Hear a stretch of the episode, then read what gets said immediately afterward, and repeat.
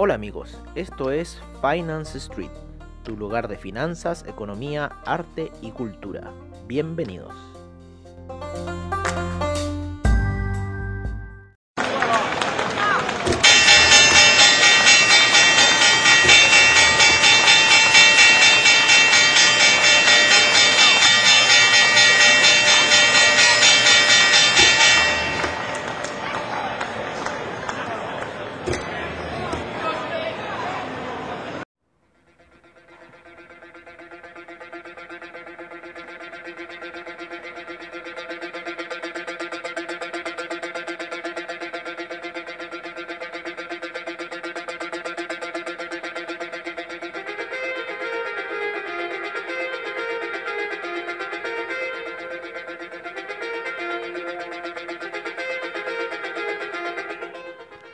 Hola, hola amigos de Finance Street, amigos de Comunidad Traders, ¿cómo están el día de hoy? Esta mañana espacial, en donde estamos viendo una alza bastante importante, por lo menos en, la, en las bolsas, ¿no es cierto? A nivel internacional, me voy a conectar ahora un poco con investing.com para saber por qué hubo un velón muy grande, por lo menos lo que muestra el Nasdaq, está haciendo una figura técnica de salida alcista hasta este minuto. Eh, Así que vamos a ver qué está pasando, porque ayer se cayó hasta la media de 200 periodos en gráficos de una hora en Nasdaq. Eh, ahora subió en la mañana, eso del inicio del horario europeo. Así que vamos a ver bien qué está pasando un poco en Europa. Que eso debe ser un poco la situación que estaba moviendo el mercado a esta hora de la mañana. GameStop Bullish Miss. Parece que de nuevo está subiendo. Eh, Problemas en el canal de Suez, parece. Intel Grand Designs. What's up in the market? Vamos a ver cómo están un poco. No me entrega mucha información siempre investing.com. Vamos a ver Yahoo Finance, a ver qué nos está diciendo Yahoo Finance a esta hora de la mañana. Ah, el Bitcoin sube eh, debido supuestamente a lo que está diciendo acá. Eh, a esta hora de la mañana, ¿no es cierto? en cierta forma está haciendo subir el mercado de Elon Musk, que pueden usar bitcoins para comprar sus Teslas. Así que imagínense los que deben tener un bitcoin, se compran perfectamente un Tesla. El crudo hoy también repuntándose, yo creo que eso también es un factor importante, ¿no? Eh, después de la gran caída ayer, wow, qué gran compra se manda Luis el BTI después de llegar a los niveles 57, ¿no es cierto? Ayer esa caída de ayer cuando rompe los 58.62. Eh, Yo estuve tradeando un poco ayer ahí en el petróleo. Oye, increíble. ¿eh? Como los viejos tiempos, así uno, en 5 minutos ayer estuvo increíble. Y después vino ese desplomón de los 58.62 que lo llevó hasta una zona muy baja de compradores. A la antigua, así, ahí la cosa llegaba abajo y la gente empezaba a comprar tal cual ahí el petróleo. Así que bueno, está un impulso bastante optimista durante la mañana. El petróleo en cierta forma también va ligando un poco esta situación de alza. Había un alza también fuerte en el criptomercado, un doble valle que estoy viendo en el Ethereum, también darse un doble valle para el Bitcoin. Em, interesantes figuras técnicas en el petróleo. Pero no hay nadie como que diga algo. Vamos a ver Bloomberg a ver si dice alguna cosa.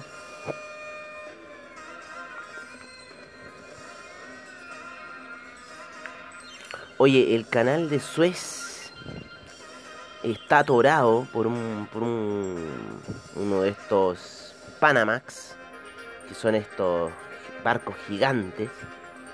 Eh, y está atorando ahí la ruta del canal de Suez, una ruta muy importante de comercio entre lo que es África, el sur de África, India, y que llega directamente al Mediterráneo.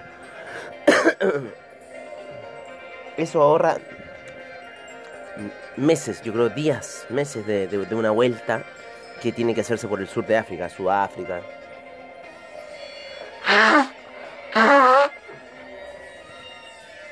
Y en donde por eso se instala la colonia ahí entre medio que alemana, medio inglesa, ¿no es cierto?, de Sudáfrica. Y generan Sudáfrica, ¿no? Generan Sudáfrica. Eh, porque era un punto importante ahí para luego seguir hacia lo que es el Mediterráneo. Por ahora estoy viendo el, lo que fue el China 50 durante la noche. Estuvo al parecer a la baja, por lo menos eso es lo que está indicando las velas de 4 horas. Mucha resistencia con las medias móviles. En una hora fue, se fue hacia la baja el China 50 con un velón gigantesco a la baja. Eh, los velones del China 50, ¿no? Sí, siempre tiene esos velones de inicio el China 50. Son dos velones eh, en gráficos de una hora. Es como donde más mueven, ¿no? Al inicio de la mañana y después ya, chao. Oye, mm, y, sigue cayendo, por lo menos lo que es la gráfica de 4 horas, la resistencia ahí de la media de 20 periodos la ha respetado, pero... O sea... O sea, como tiene que ser, como, como hueso santo la ha respetado. No como la hipocresía cristiana. Oye, y en un minuto la rebasó. Pero llegó a la media de 50 periodos, la cual le dijo, no, compadre, vamos a ir bajando. Y eh, por lo menos en lo que es semanal, semanal vamos a ver está en un punto bastante crítico, sigue cayendo en niveles semanales, ya lleva una, una semana fuerte, dos, tres, cuatro, una, dos, tres, cuatro, cinco, cinco semanas, seis semanas casi. Esa semana de, que nos indicó la transición en el China 50 que iba a caer, está cayendo fuerte, está yendo a la media de 50 periodos en gráficos semanales y eh, sería una caída muy fuerte a la, a la gráfica de a la media de 200 periodos. El China 50 sería una cosa ya exorbitante si cayera hasta ahí. Si llegara a caer hasta ahí, si llegara a caer hasta ahí el China 50, eh, nos estaría indicando, o sea, el, mundo debiera retroceder con el China 50. Hay que recordar que China 50 se, se cayó primero que en los demás índices eh, para la gran caída de febrero del año pasado. El China 50 ya venía mostrando niveles de eh, de debilidad y ahora está teniendo una caída en gráficas semanales pero impresionante. Lleva ya 1, 2, 3, 4, 5, 6, 7, 8, 9, como 9 velas de ascenso contra 5 velas de caída. Así que está fuerte la caída del China 50. Los mercados internacionales se están haciendo los locos con esta situación. Eh, pero recuerden, porque el China 50 va a dominar el mundo. Fuertes salidas en el Dow Jones hasta este minuto. Eh, en el US 2000, ¿no es cierto? También que estuvo ayer muy apaleado. Lo vamos a ver en una hora, saliendo ahí, ya en la media de 20 periodos, así que ahí vamos a ver qué va a pasar. Todavía la media de 50 está arriba. En la gráfica podría seguir empujando el US 2000 hacia la baja, así que vamos a ver qué va a pasar. el US 30 es otra historia.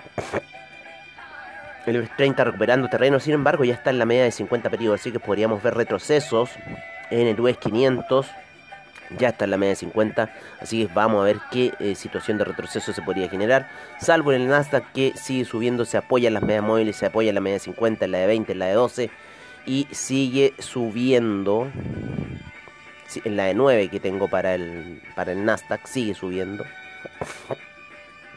Apoyado en la media de 200 periodos el día de ayer. Y bueno, y ahora haciendo un impulso alcista luego de una vela elefante que se mandó en la mañana, eh, tratando de dar ahí un nuevo impulso ahí en los 13.100 hacia arriba. Así que vamos a ver qué va a pasar un poco en el Nasdaq. Vamos a ver los mercados europeos, cómo están a esta hora de la mañana. Tuvieron un inicio muy distinto a lo que están teniendo los mercados americanos a esta hora de la mañana, que todavía no me explico. Todavía no hay una explicación clara de lo que está pasando. Salvo que me ponga a revisar el calendario económico. Vamos a ver qué situación ocurrió en el calendario económico a eso de las 5 de la mañana, que en cierta forma mueve el mercado de forma violenta. Ah, ya ha sido esto, el, PMI manufacturero alemán salió bueno. A las 5 y media de la mañana salió ese dato. Salió en niveles de, eh, de 66.6, esperaban 60.8. Una noticia muy esperada en el mercado europeo así que le dio bastante buen apoyo, bastante buenas noticias de Europa, el PMI manufacturero de eh, Gran Bretaña, el Composite PMI, el de servicios, el PMI manufacturero de Gran Bretaña, también esperaba esa noticia, muy buenas noticias desde Europa en lo macroeconómico que están impulsando en cierta forma las bolsas. Sin embargo, las bolsas eh, europeas ahí están reaccionando a algo, el DAX como que se quiso caer y recupera terreno.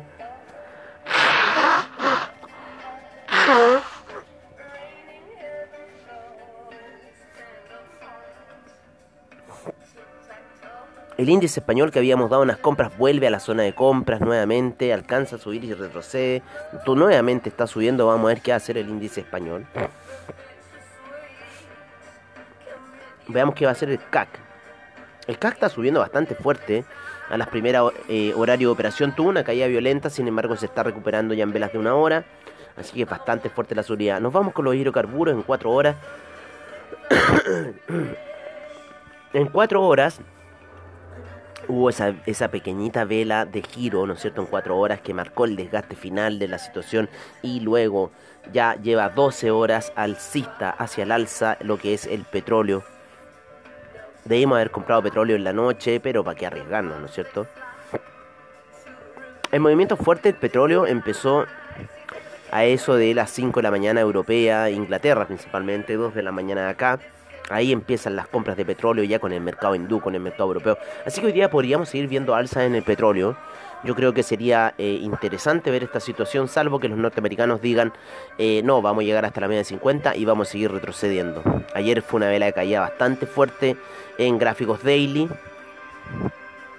todavía va a la mitad de la vela, así que podría ser una vela de recuperación, podría cubrir el tramo completo de la vela y pasarlo e ir a buscar la media de 20, así que veamos lo que está pasando, estamos viendo retroceso en el petróleo sí, en gráficos daily, así que es una situación bastante ahí eh, tensa lo que está ocurriendo para el petróleo.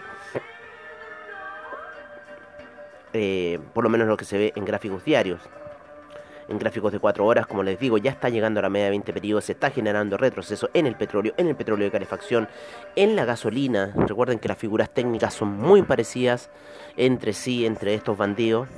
El gas natural está ahí retrocediendo, no aguanta la media de 50 periodos, sigue el camino bajista, el gas vuelve a retroceder se está dando de nuevo esta correlación de que si sube el petróleo cae el gas, así que está interesante un poco lo que está ocurriendo en el mundo de los hidrocarburos, en los metales preciosos. Nos vamos con el cobre rebotando por fin en la media de 200 periodos de 4 horas. Llegó, la fue a buscar, dijo ya chico, aquí está y me gusta en este nivel que está ahí en los 4. 4,01 estaba la media de 200, rebota ahí, ya va en 4,08. La hegemonía de los 4 dólares del cobre se mantiene. El cobre ya va en 1, 2, 3, como en la en la quinta semana, ya en la quinta semana por sobre los 4 dólares, salvo las la, de las primeras semanas que cayó bajo. Casi a los niveles de 3,8.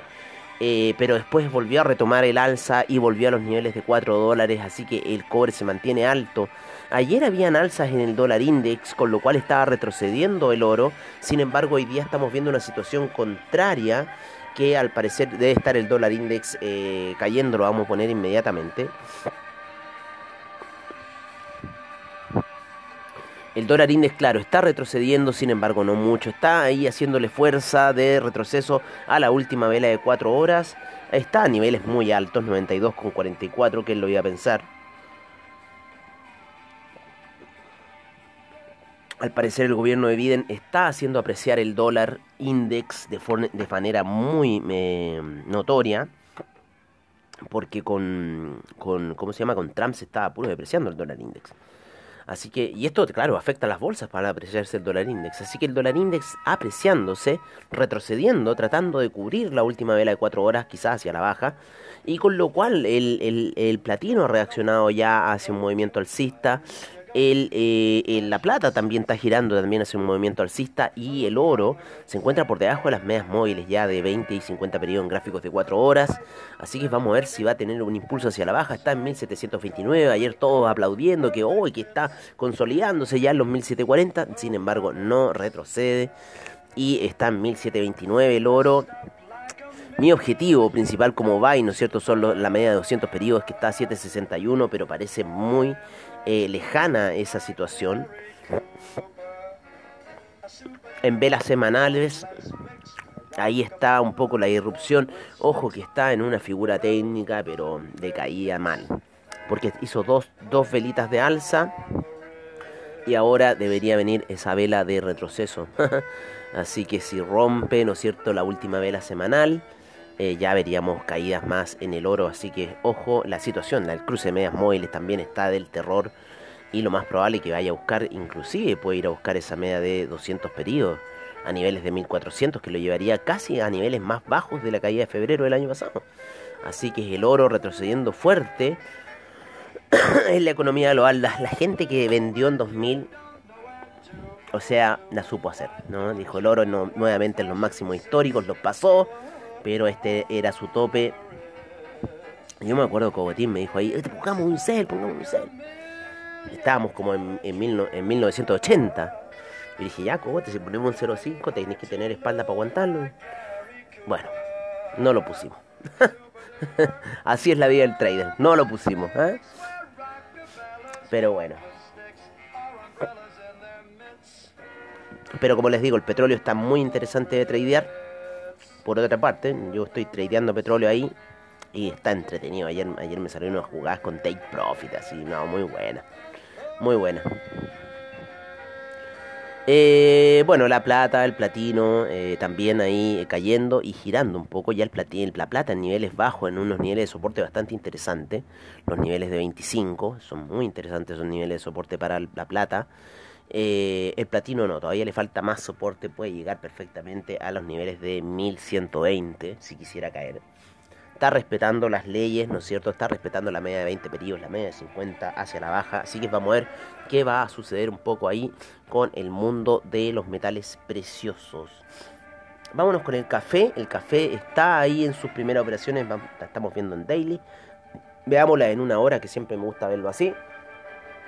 Está reaccionando ligeramente el cista. Ayer tuvo un día muy oscilante el café, ¿no?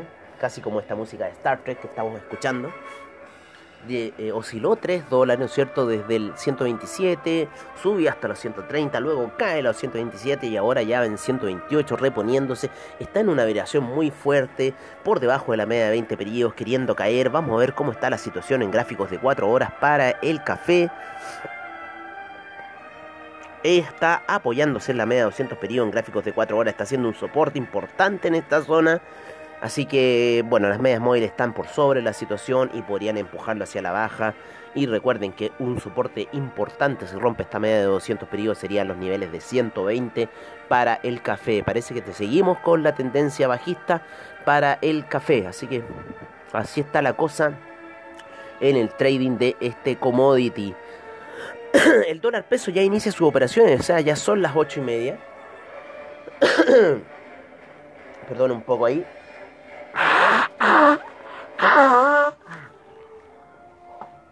Me voy a sonar un poco para darle la bienvenida a el dólar peso en la mañana, 8.31 de la mañana. Empieza con unas pequeñas operaciones bajistas. Ayer recuerden que empezamos con un gap bastante importante a los niveles de 7.21 aproximadamente, luego de haber cerrado en 7.15. Cae bruscamente el dólar peso ayer por lo menos lo que estoy viendo aquí en 15, me gusta a mí verlo en 30. Empieza una mañana brusca, ¿no es cierto? Pero fue a buscar la media de 20 periodos en gráficos de... Eh, fue a buscar los 7.16 ayer para luego hacer una mañana bastante interesante el, eh, el dólar peso con oscilaciones de 5 pesos y hoy día aparte en 7.21. Está por sobre la media de 20 periodos en gráficos de 30 minutos. Está haciendo este cerrito, ¿no es cierto? Esta alza ¿no es cierto? Como la hizo ya hace un par de semanas atrás y luego esta otra semana, la, hace un par de semanas también, un par de días atrás, diría la semana pasada.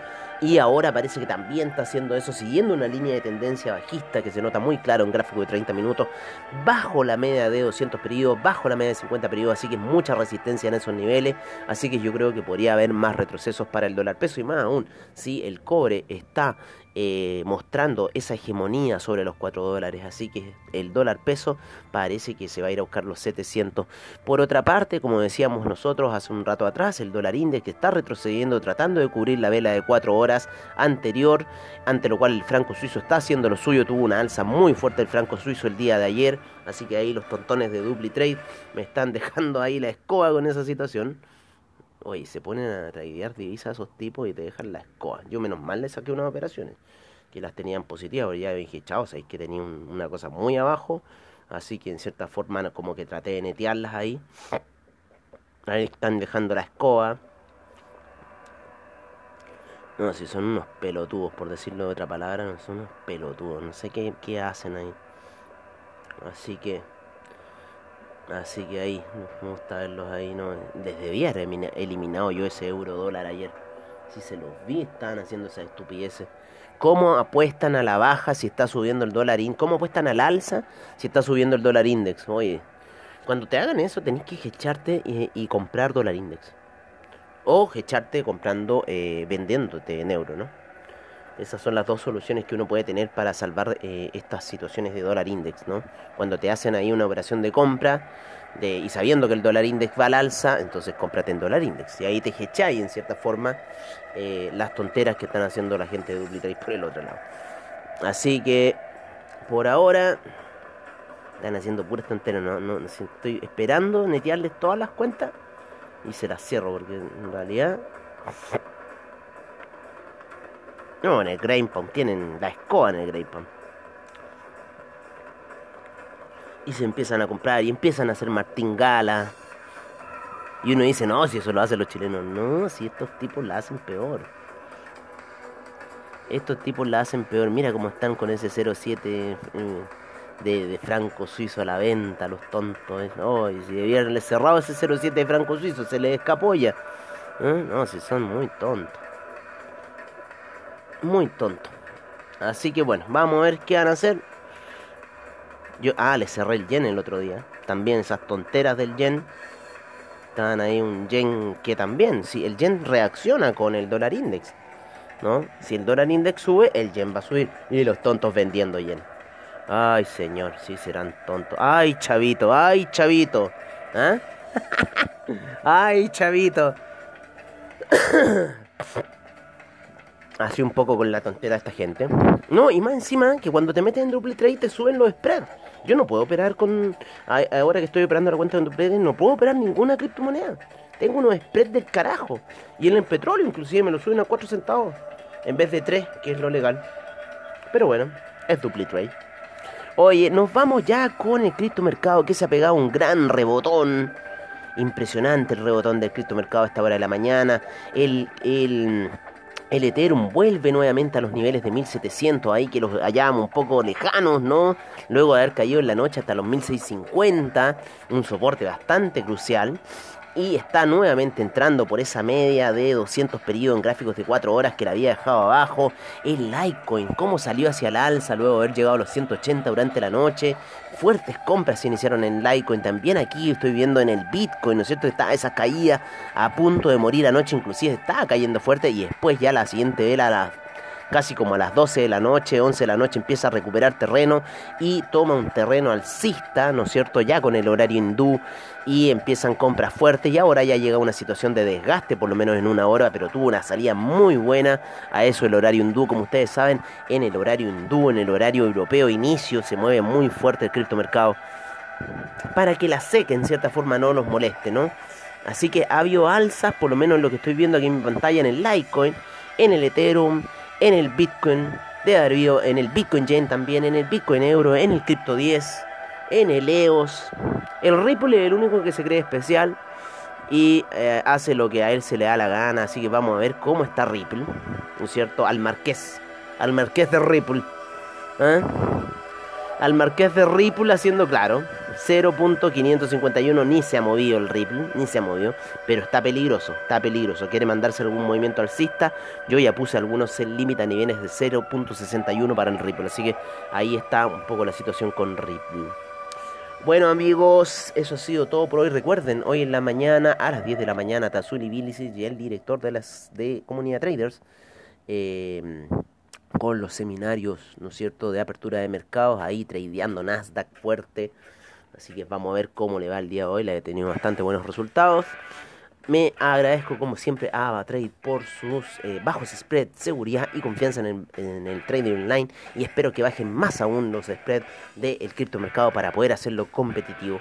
Eh, a investing.com, a CoinGecko, a CryptoWatch, a Yahoo Finance, a Bloomberg.com, a Twitter, ¿no es cierto? A SlickCharts.com a Gold and Silver, a oldprice.com, Coin360, a todos los que hacen posible el programa a Anchor, como siempre, agradeciendo a Anchor. Ya viene el comercial de Anchor que ustedes conocen en la mañana. Yo por ahora me despido y nos veremos en el Crypto Report a la noche.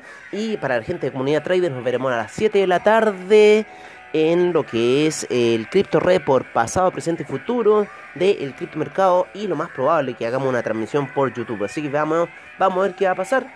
Y eh, yo por mi parte me despido y nos vemos a la noche en el After Crypto, como siempre al estilo de Finance Street.